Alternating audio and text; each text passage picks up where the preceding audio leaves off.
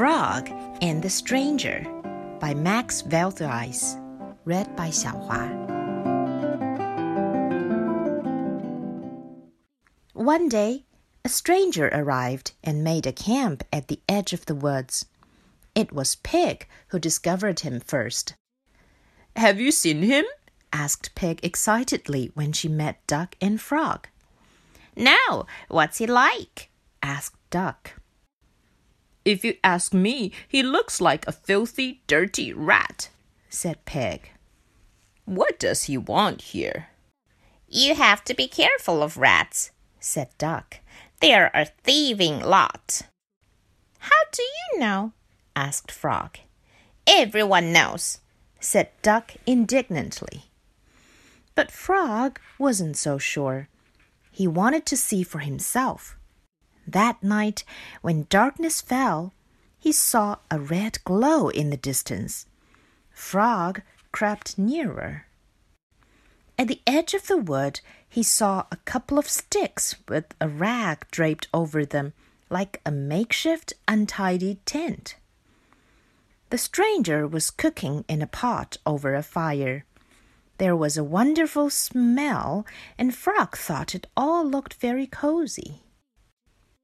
I've seen him, Frog told the others next day. And? asked Pig. He looks like a nice fellow, said Frog. Be careful, said Pig. Remember he's a dirty rat. I bet he'll eat all our food without ever doing a day's work, said Duck. Rats are cheeky and lazy. But that wasn't true. Rat was always busy. Collected wood and skillfully made a table and bench. He wasn't dirty either. He often bathed in the water, although he looked a bit scruffy. One day, Frog decided to visit Rat. Rat was sitting, resting on his new bench in the sun. Hello, said Frog. I'm Frog. I know, said Rat. I can see that. I'm not stupid. I can read and write, and I speak three languages English, French, and German. Frog was very impressed. Even Hare couldn't do that. Just then, Pig arrived. Where are you from? she asked Rat angrily. From everywhere and nowhere, replied Rat calmly. Well, why don't you go back? Cried Pig. You've no business here. Rat remained calm. I have traveled all over the world, said Rat unmoved. It's peaceful here, and there's a wonderful view over to the river. I like it here. I bet you stole the wood, said Pig. I found it, said Rat in a dignified voice. It belongs to everyone. Dirty rat, muttered Pig. Yes, yes, said Rat bitterly. Everything is always my fault. Rat is always blamed for everything. Frog, Pig, and Duck went to visit Hare. That filthy rat must leave, said Pig. He's no right to be here. He steals our wood and is rude as well, cried Duck. Quiet, quiet, said Hare.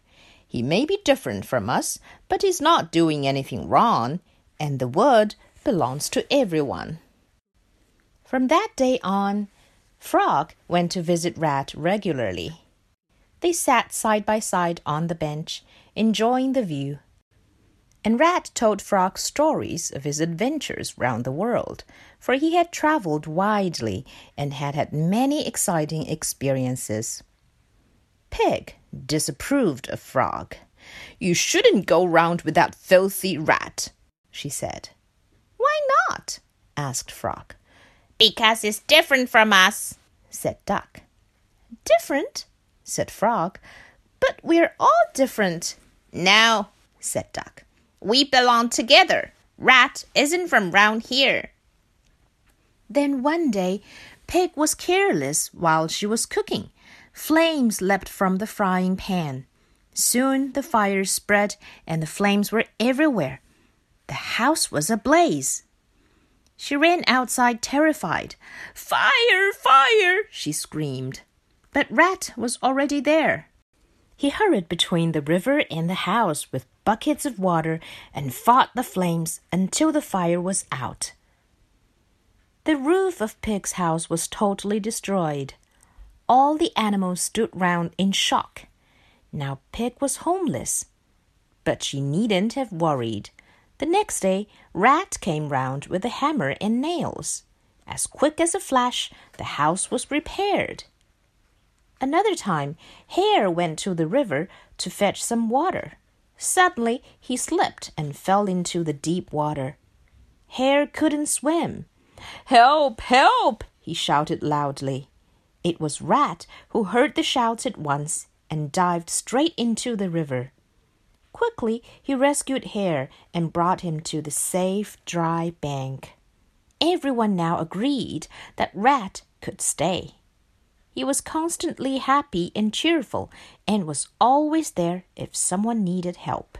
He often thought of fun things to do, like having a picnic by the river or a trip into the forest and during the evenings he told them all exciting stories about dragons in China and other exciting things he had encountered in the world. It was a very happy time, and Rat always had new tales to tell.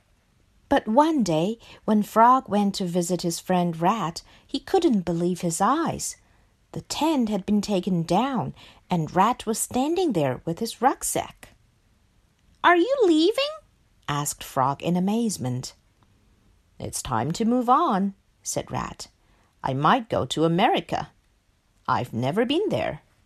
Frog was devastated. With tears in their eyes, Frog, Duck, Hare, and Pig said goodbye to their friend Rat. Perhaps I'll come back one day, said Rat cheerfully. Then I'll build a bridge over the river. Then he left that filthy, dirty, but nice, cheeky, helpful, clever rat. They stared after him until he disappeared behind the hills. We'll miss him, said Hare with a sigh. Yes, Rat left an empty space behind. But the bench was still there, and the four friends often sat together on it and talked over their memories of their good friend Rat.